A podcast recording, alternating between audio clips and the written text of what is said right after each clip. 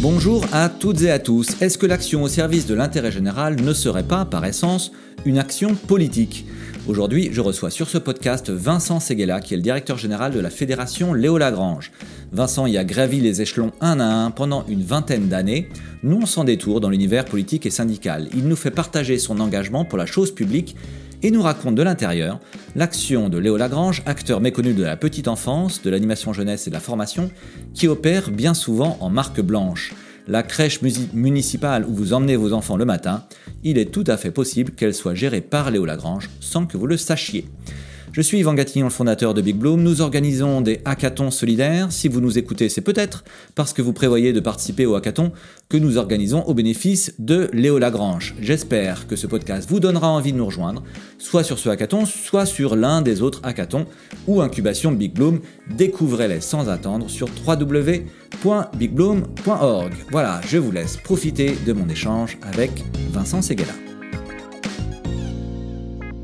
Bonjour à toutes et tous, bienvenue sur ce nouvel épisode euh, du podcast By Doing Good. Aujourd'hui, j'ai le grand plaisir d'accueillir Vincent Seguela. Vincent, tu es euh, le directeur général de la fédération Léo Lagrange.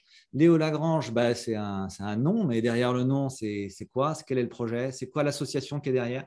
Qu'est-ce que tu fais? Qu'est-ce qui t'a fait, toi aussi, en tant que personne? C'est tout ce dont on va parler dans les 30 minutes qui viennent. Est-ce que tu es prêt, Vincent? Je suis prêt, Yvan. Eh bien, c'est parti, on y va. Je te laisse euh, commencer, si tu veux bien, Vincent, tout simplement par te présenter. Eh bien, parfait. Euh, pour me présenter euh, un petit peu en lien avec le, sujet, j'ai été un étudiant, j'allais dire, à un niveau satisfaisant qui m'a permis d'aller jusqu'à un DESS, ça s'appelait comme ça à mon époque. Ça me permet sans le dire, de, vous permettre de me dater un petit peu. Euh, voilà. Euh, comme j'étais étudiant et à l'université, euh, un des avantages, hormis l'univers fantastique de découverte que constitue l'université, bah, j'avais un petit peu de temps. Et donc, j'ai passé mon BAFA, qui est le brevet d'aptitude aux fonctions d'animateur. Donc, c'est lui qui permet d'encadrer dans les centres de vacances plus euh, populairement connu sous le nom de, colonie ou animateur dans les centres de loisirs. Donc j'ai fait ça euh, à, 17 ans et j'ai été euh, animateur. Ça, ça, existe, pour le coup, ça existe encore le BAFA. Et ça existe encore, tout à fait, tout à fait. C'est une excellente formation au carrefour de l'entrée dans une profession liée au métier de l'animation et qui est aussi une formation un peu comme les premiers secours, une formation dite citoyenne puisque elle permet de développer euh, tout un tas de, euh, compétences euh, et, d'être au service de l'encadrement des jeunes, donc qui est, évidemment une forte utilité sociale, j'allais dire. donc j'ai fait ça jusqu'à la sortie de l'université et je suis diplômé en, ressources humaines. Donc en fait, je suis directeur des ressources humaines de profession. Euh, voilà, donc euh, j'ai fait ça euh, un certain temps. C'est par ce canal-là que je suis rentré à, Léo Lagrange et j'ai été le, DRH du groupe Léo Lagrange. et puis, à partir de là, on m'a demandé d'aller un petit peu me frotter au terrain, à la production.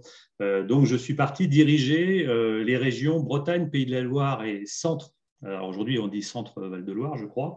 Euh, et là, pendant dix ans, donc j'ai piloté euh, l'entièreté des, activités de la fédération euh, sur ces, ces trois territoires. Voilà, j'ai entre-temps, enfin juste après, été au bout des choses. J'avais l'âge où je me suis dit, c'est bien de travailler, on y reviendra sans doute sur un milieu lié à l'engagement, à la citoyenneté. Euh, et je me suis dit, bah, c'est aussi le moment de prendre des responsabilités. Ça ne peut pas toujours être les mêmes, mais on ne peut pas seulement dire c'est pas toujours les mêmes, il faut aussi euh, du coup prendre sa part des choses. Et donc je me suis engagé et j'ai été euh, adjoint au, mur, au, maire dans une commune de 70 000 habitants. J'ai fait un, fait un mandat, j'étais chargé du, du commerce et du, de l'artisanat, développement économique. C'était quel, à quel endroit? C'était quelle commune? C'était en Loire-Atlantique, à Saint-Nazaire. Saint-Nazaire, d'accord. Voilà. Donc, tu as, fait un euh, mandat, c'est ça euh, J'ai fait, un mandat puisque après, euh, après on m'a refait d'autres propositions à Léo Lagrange. et, et, bon, le poste que j'occupe aujourd'hui nécessite un engagement professionnel assez, assez plein. Et, donc, je ne voulais pas galvauder, j'allais dire, une mission par rapport à une autre, une mission citoyenne par rapport à une mission professionnelle.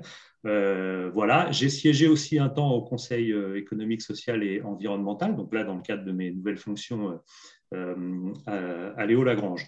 Voilà, après, euh, le reste de ma vie est assez, euh, assez basique. J'ai des enfants, donc je me suis aussi engagé euh, à la FCPE, dans les écoles de, mon quartier, etc. C'était très intéressant. Donc, vous connaissez évidemment cette fédération de parents d'élèves. je trouvais bien aussi de prendre ma part, là aussi, en tant que parent, ma contribution pour l'école publique et, le suivi de, celle-ci. voilà, j'ai des engagements euh, sportifs, euh, musico-culturels, etc. Bon, après, euh, j'allais dire des choses probablement assez, assez ordinaires. Voilà, résumé. Pas tant que ça, pas tant que ça. Donc, ce qu'on apprend de toi, Vincent, c'est que tu es quelqu'un d'engagé, en fait, si je dois le résumer en un mot. Eh bien, j'aime bien être critique, mais je pense que, encore une fois, on ne peut pas tout attendre des autres. on ne peut pas seulement être dans la critique. Euh, et je pense qu'à chaque étape de sa vie, et ça fait évidemment un, lien naturel avec, euh, avec la fédération euh, Léo Lagrange, je pense qu'à chaque étape de sa vie, il faut viser à soi-même, être à un moment, apporter sa contribution, être, être un, relais dans cette grande chaîne du fonctionnement de la démocratie, de la République, de la vie, associative, de la vie syndicale, de la vie euh, politique, euh, etc. Et, donc, euh, en faisant cela, c'est d'abord des expériences extraordinaires, c'est des expériences des fois difficiles, mais très valorisantes. C'est pour ça que des fois elles sont difficiles quand, parce que si ça, valorise, c'est que des fois aussi ça peut être un peu plus, compliqué. Et, et je crois qu'après, je me sens plus libre de m'autoriser à formuler des critiques que euh, si j'étais resté confortablement un contemplateur à la radio, à la télé ou sur les réseaux sociaux de ce que feraient ou feraient pas les autres. Euh, voilà, donc je pense que c'est important d'avoir les, d'être passé du des deux côtés de la, des facettes. Euh, voilà, d'être le producteur, le consommateur, le citoyen et l'élu. voilà, je pense que c'est. En tous les cas, je fonctionne pas mal comme ça. Et alors, de ces différents euh, mandats, de ces différents engagements, que ce soit comme euh, élu local, euh, la FCPE, tu parles aussi d'autres mandats, si j'ai bien compris. Quel est celui que tu as préféré et pourquoi? Ah, celui que j'ai préféré et, pourquoi bon, Celui d'élu local, probablement. pourquoi Peut-être pour des choses qui vont vous paraître futiles ou, basiques. j'ai adoré euh, célébrer des mariages. D'accord, ok. voilà, ça peut paraître euh, assez bateau, mais euh, c'est un acte juridique important, surtout pour ceux qui le prennent. c'est un symbole républicain très, très important, d'autant plus que j'ai eu l'occasion d'en célébrer après la loi sur le mariage pour tous. D'accord. donc il y avait une, une portée nouvelle euh, j'allais dire, qui était, euh, qui était très, très euh, forte. Ils sont tous différents. ça permet de vous, d'être au contact vraiment dans un moment singulier avec tout un, tas de personnes, au-delà de ceux qui se, qui se marient. C'est très concret. c'est très, très pratique. On, produit instantanément un effet. En une phrase, en, lisant. voilà, il y a évidemment le rapport au code civil c'est un, vrai contrat. Donc, euh, voilà, il y a plein de symboliques, ça se passe en mairie, etc. Donc, euh, euh, celui-ci, après, globalement, ce que, j'ai, ce que je trouve extraordinaire, c'est l'aventure collective. Quand vous vous engagez dans un mandat d'élu local, dans un conseil d'école, dans une association X, Y, Z, bref, dans un collectif, c'est précisément l'idée du collectif. celui dans lequel vous allez vous-même vous former, apprendre des choses, relativiser certains jugements, euh, et puis apporter évidemment euh, votre, votre contribution. Euh, c'est un exercice difficile. D'ailleurs, sur lequel après on peut, on peut trouver des, comment dire, des, transpositions avec l'entreprise. Derrière, c'est l'idée de collaborer. Comment on collabore en respectant chaque individu mais en même temps autour d'un dessin ou un destin commun qu'on s'est fixé, qu'on s'est fixé pour autant. Donc il faut écouter, il faut négocier, il faut, voilà, il faut s'ajuster en permanence, il faut savoir se disputer. sans aller à la rupture si possible, c'est mon point de vue, et toujours avoir ce qui est intéressant avec le collectif, c'est qu'il vous ramène toujours à l'objet du, collectif. Quoi. Hmm, d'accord. donc le projet, le projet que vous portez, qu'il soit citoyen, politique, associatif, etc. Et, je trouve que globalement, c'est le fil rouge. Euh, et je trouve ces expériences toujours très enrichissantes. Ça permet de rencontrer aussi des gens qu'on ne rencontrerait pas autrement euh, euh, ou ailleurs, puisqu'on est tous un peu quand même enfermés dans nos prédispositions, nos origines sociales, etc. Et tous ces engagements euh, permettent évidemment de rencontrer des gens euh, de sphères plus ou moins différentes. Ok, super, merci beaucoup. Et effectivement, ce que tu me décris est, très riche. on n'a pas toujours l'occasion d'interroger des, gens qui ont vécu ce double euh, cursus, à la fois un cursus d'élu et un cursus de, dirigeant associatif. La dernière fois, c'était Hélène Noblecourt, qui est la nouvelle directrice générale d'Unicité, qui a aussi un, un, parcours d'élu local à Grenoble, alors pour ce qui la concerne. Et je lui avais posé une question que je vais te poser aussi, euh, Vincent, c'est qu'est-ce que tu as appris de ton mandat d'élu local que tu utilises aujourd'hui dans ton quotidien professionnel? Euh, Ce qui euh, le point commun, euh, et qui est, quelque chose euh, qui m'habite ou que j'essaye de garder en moi, c'est globalement un peu les démarches participatives. Comment, lorsque on est en situation de décideur ou de, direction, etc., on a, avant, les, avant, avant, arbitrage ou pour les arbitrages, le souci d'associer un maximum euh, et le plus, euh, j'allais dire, de parties prenantes, comme on dit aujourd'hui. autrement dit, ceux qui sont, vont être bénéficiaires d'une façon ou d'une autre par la décision qu'on va proposer ou qu'on va, qu'on va prendre. moi, je suis toujours... ça, ça enfin, je pense que j'avais des prédispositions, mais je pense que c'est indispensable. Et et ce n'est pas franchement nouveau, même si je pense que le, rapport euh, aux, élites, le rapport aux institutions, euh, euh, le rapport au travail, tout ça est en, est en train d'évoluer. Et je pense qu'il y a de plus en plus besoin de veiller à s'appuyer on ne peut pas contenter tout le monde, mais en tous les cas, de s'assurer que les expressions aient pu avoir lieu et euh, évidemment euh, d'en tenir compte euh, au, maximum. ça ne fait pas tout, mais c'est, je pense, un, point commun. On peut vite s'isoler sinon. et, et, c'est pas très bon. Et je pense que c'est un peu un peu ce que je, je, retiendrai un peu en similitude euh, tous les cas, moi, ce que j'ai euh, principalement euh, retenu, même si faire participer les gens, c'est aussi se mettre en tant que décideur de plus en plus face à des, des, fois des choix cornéliens, parce que c'est rarement tout blanc ou tout noir, c'est rarement des évidences. D'ailleurs, s'il n'y avait que des, des, évidences à arbitrer, il y aurait beaucoup plus de monde hmm. candidats pour les fonctions, les postes, etc., pour les arbitrer. Donc, ça complexifie euh, évidemment la, prise de décision, mais je pense que c'est indispensable euh, pour l'asseoir et en tous les cas la justifier. Après, euh, bah, après elle produit les effets ou pas et, chacun peut les, évaluer, mais je pense que c'est mieux comme ça. Ok, très bien, c'est clair. Merci beaucoup Vincent pour ce témoignage. On parle maintenant de la, de, Léo, Lagrange, la fédération Léo Lagrange, puisque voilà, ça a été dit dans le titre, c'est une fédération. Une fédération de quoi Tu veux nous expliquer? Et puis Léo Lagrange, euh, c'est qui Léo Lagrange? Ah, bah Léo Lagrange, euh, Léo Lagrange, c'est un, un, personnage euh, illustre inconnu qui est souvent confondu avec des piscines, des stades municipaux, des avenues. Euh, mais qui gagnerait vraiment à être euh, davantage connu.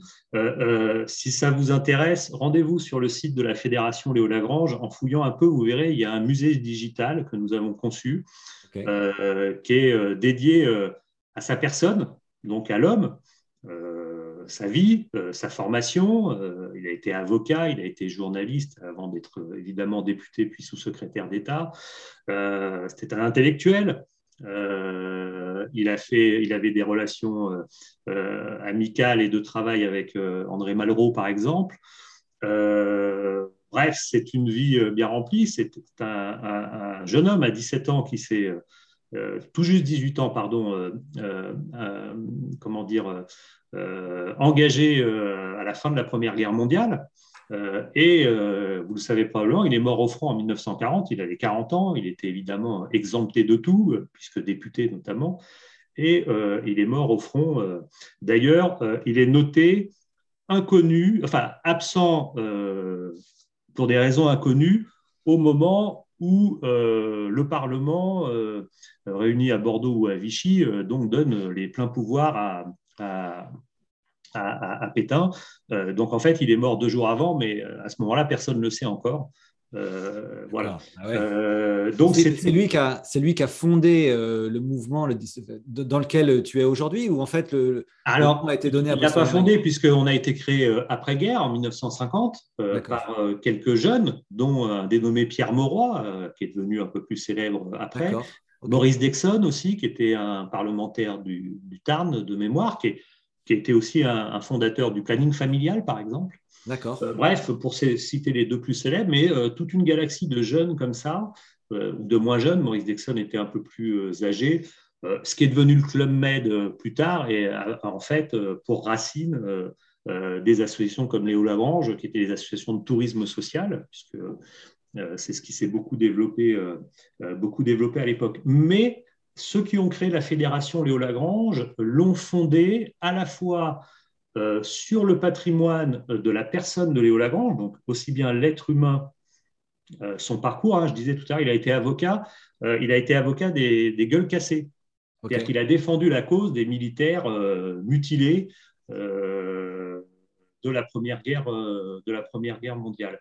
Et donc, on s'est construit euh, autour euh, de sa personne, évidemment autour de son action de sous-secrétaire d'État à la jeunesse et, au sport au Front populaire.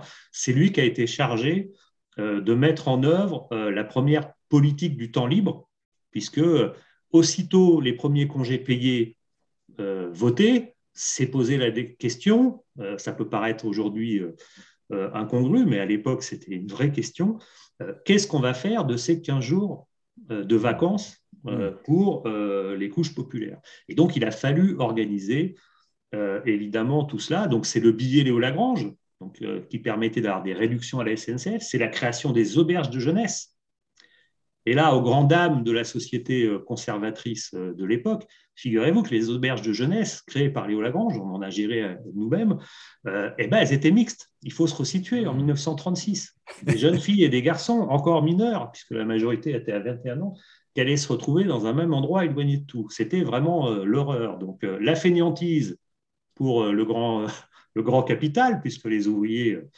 n'allaient pas travailler, ils allaient devenir feignants et ça allait concourir évidemment à des dérives incroyables pour le pays. Et en plus, on allait mélanger les, filles et les garçons. Il faut se resituer un peu euh, dans ces éléments. derrière ça, il y a la conquête de nouveaux droits, évidemment, pour le, plus grand nombre. Donc, on, a, on, est inspiré de cela. Et puis après, euh, il y a un autre facteur, euh, avant de rentrer peut-être plus dans des aspects opérationnels au concret, mais on est très emprunt de l'idée de joie et de bonheur. Vous retrouverez dans les discours de Léo Lagrange, comme ceux de nos fondateurs, cette idée de joie et de bonheur.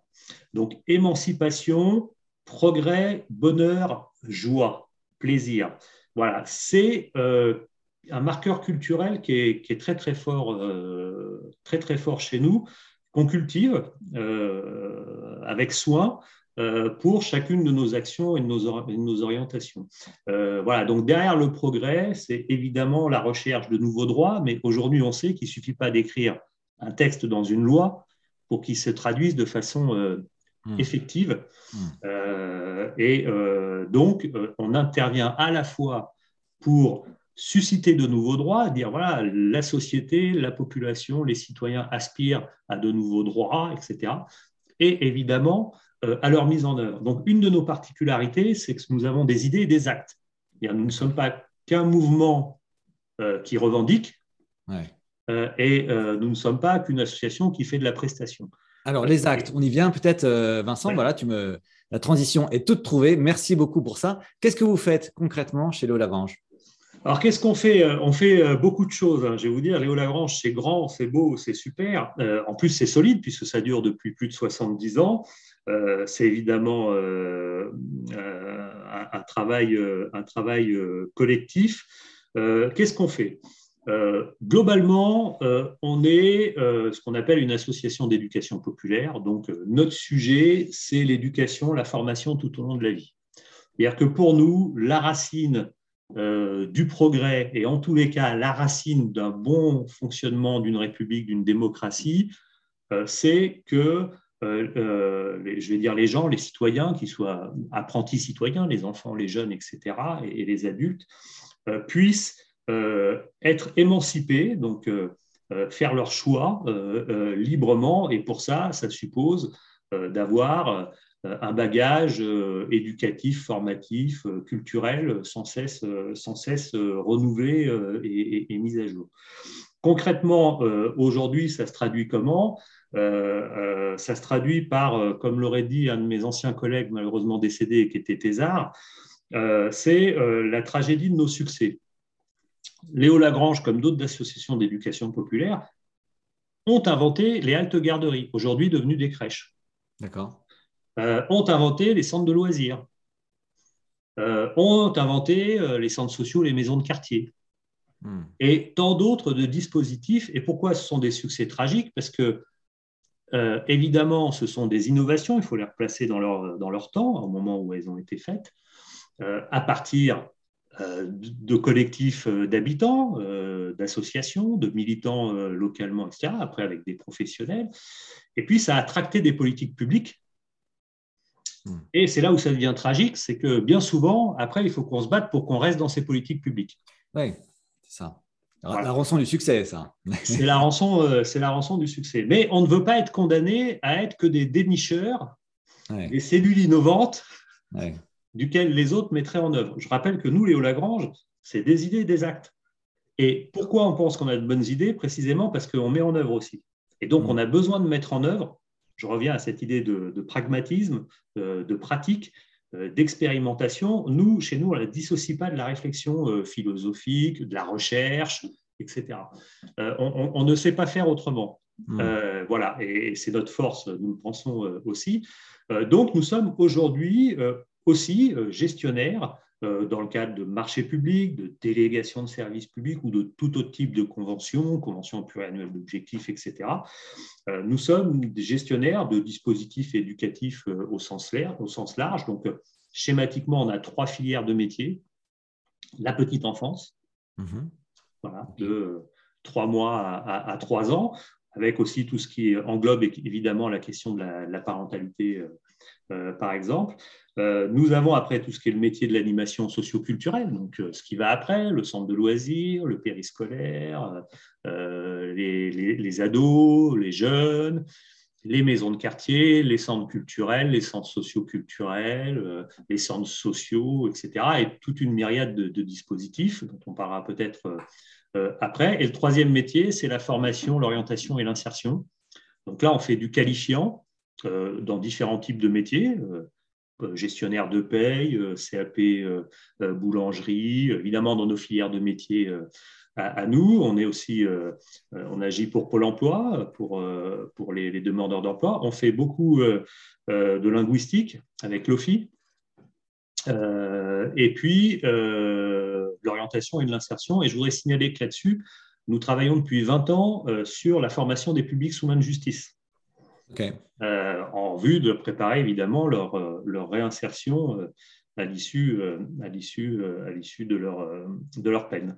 Donc, alors pour bien comprendre, euh, Vincent, parce qu'effectivement tout le monde n'est pas forcément spécialiste de ce que tu dis. Donc, quand tu parles délégation de service public, on va quand même clarifier. Donc, ça veut dire que moi, par exemple, je suis une mairie, euh, j'ai euh, une crèche ou une halte garderie. soit cette mairie elle est tenue par des salariés de la mairie, mais elle peut aussi être tenue, gérée par des salariés de Léo Lagrange. C'est comme ça que ça marche? Exactement. En fait, une collectivité locale, elle peut le faire en régie, donc elle le fait par elle-même ou elle peut le déléguer. Et quand elle le délègue, elle peut choisir un acteur de l'économie sociale et solidaire, qui est Léo Lagrange, donc pour lequel les bénéfices générés par la gestion d'une crèche restent investis dans le projet. Voilà, contrairement à une délégation à une crèche privée lucrative, il y en a beaucoup dans ce secteur, mmh. euh, qui va évidemment respecter la même réglementation que nous, mmh. mais dont les bénéfices, d'abord, constituent la recherche première, normalement, dans une entreprise lucrative, s'il faut rémunérer l'investissement, l'actionnaire, et donc euh, bah, rémunère, rémunère, un actionnariat d'une façon ou d'une autre. et donc, effectivement, concrètement, on a pour moitié, notre première concurrence, c'est les municipalités elles-mêmes qui décident de mettre en régie, et pour autre moitié, d'autres acteurs, notamment euh, des acteurs euh, lucratifs. C'est là où je dis la tragédie de notre succès. Parce que les haltes garderies qui sont devenues les crèches, etc., ont été d'abord des associations de parents, des associations de parents doux, d'associations fédérées euh, d'une façon ou d'une autre, donc des initiatives associatives qui sont devenues politiques publiques euh, pour lequel d'ailleurs le gouvernement et l'État réfléchissent euh, même à, en faire un droit, un droit opposable à la garde d'enfants. et, donc c'est à la fois bien et à la fois on se trouve des fois un peu dépossédé d'une expertise que nous avons construite de, bout en bout à un moment ou à un autre. Et ça explique aussi pourquoi, en fait, le nom Léo Lagrange n'est pas si connu que ça. Parce que quand vous êtes en délégation de service public, la marque Léo Lagrange n'apparaît pas, c'est ça hein euh, ou pas forcément. Elle n'est pas, toujours masquée, mais on a même des fois des demandes d'être en marque blanche. Il y a, des endroits où c'est nous, et là, pour le coup, la mairie euh, ne souhaite pas euh, faire apparaître Léo Lagrange ou tout autre acteur qui pourrait lui succéder ou qui était en amont. Oui, parce que les gens ne les gens le savent pas, mais donc vous êtes combien de salariés, Léo Lagrange? Alors, Léo Lagrange, aujourd'hui, c'est 8000 salariés en effectif moyen mensuel. Je dis ça parce qu'on a évidemment, vous l'aurez compris, des activités assez saisonnières. D'accord. Voilà, les vacances d'été, euh, on, embauche évidemment beaucoup de monde, puisqu'il y a beaucoup de choses qui se passent, hein, puisqu'on on intervient sur le temps libre hein, d'une façon ou d'une autre. Euh, la plupart du temps, donc euh, avant l'école, après l'école, pendant les vacances scolaires, avant le travail, après le travail, etc. Donc c'est à peu près 8000 salariés, 3000 bénévoles actifs, c'est-à-dire des bénévoles qui concourent régulièrement d'une façon ou d'une autre à l'administration de l'association ou à des actions de, euh, euh, de celle-ci et on touche à peu près un million euh, de bénéficiaires, d'usagers ou d'adhérents par an sur l'ensemble du territoire national. Ouais, donc c'est vraiment un très très très gros mouvement. Euh, ok, super. Merci euh, Vincent pour toutes ces présentations. On arrive au terme de ce podcast. Euh, Vincent, merci beaucoup. Il y a une question rituelle que je pose à tous mes invités, à laquelle tu n'échapperas pas. c'est de savoir quelle est la. Est-ce qu'il y a une rencontre qui t'a qui t'a formé, qui t'a fondé? Alors pourquoi est-ce que je pose cette question? Tout simplement parce que tu l'as peut-être vu dans le logo de, de Big Bloom. Nous, on organise la rencontre entre le monde des entreprises et le monde de l'économie sociale et solidaire. C'est d'ailleurs pour ça que, tu es là. Euh, la rencontre, c'est quelque chose de très important pour nous. On fait vivre des rencontres à nos participants. Ils, euh, rencontrent des gens différents, ils travaillent sur des sujets différents. On, croit beaucoup à ça. Est-ce que toi, tu as, dans ton parcours personnel, professionnel, amical, familial, bref, ce que tu veux, une personne dont la rencontre t'a particulièrement marqué? Ah, c'est dur hein, de choisir une seule. Est-ce que je peux m'en autoriser deux, juste deux? Allez, deux petites. Euh, pour être dans deux, euh, deux registres, même s'ils se rejoignent. Euh, alors, une rencontre, la première que je voudrais citer, c'est mon prof, mon professeur de sciences économie au lycée. je faisais un bac B à l'époque, hein, donc c'était celui de, des sciences économiques. C'est un prof euh, qui était à Henri IV par ailleurs, euh, bref, qui a beaucoup publié, euh, mais qui, souhaitait rester enseignant dans un lycée, on disait ça en ZUP à l'époque. J'étais dans un lycée en ZUP, en zone urbaine prioritaire, parce que voilà, il ne voulait pas être que avec des jeunes représentants de l'élite, il voulait aussi, et il avait derrière une volonté de démystifier un certain nombre de choses sur ces, lycées-là. Et quelque chose qui m'a toujours guidé, euh, il m'a dit, il vaut mieux être dans un champ, une filière, on peut, l'extrapoler, euh, moins bien reconnu, mais être dans les meilleurs ou être bon dans celle-ci, que de viser des filières d'excellence, des secteurs reconnus, etc., et être dans le ventre mou. Schématiquement, il m'a dit ça. Ça a duré 30 secondes et ça m'a toujours euh, marqué. La deuxième euh, rencontre, c'est un peu comme on parle de Léo Lagrange, c'est quand même Pierre Mauroy, que j'ai eu la chance de, côtoyer, puisqu'il après il a été notre président d'honneur. Euh, bon, un, un, monument d'humanité. D'accord. Voilà, et, et ce rapport aux choses joyeuses, notamment, ce fil rouge de, de la joie, qui, porte, qui portait euh, en lui. Euh, voilà, cette humanité, cette joie, cette capacité d'écoute, etc., est extraordinaire. C'est des gens comme ça, et indépendamment de l'orientation politique, je veux dire. Il y a des gens comme ça euh, qui, ont, une puissance dans la relation avec les autres. Celle-ci m'a marqué. D'accord. Eh bien, très bien. Merci beaucoup, Vincent, pour cette histoire et ce témoignage. Bonne fin de journée à toi. Merci à vous.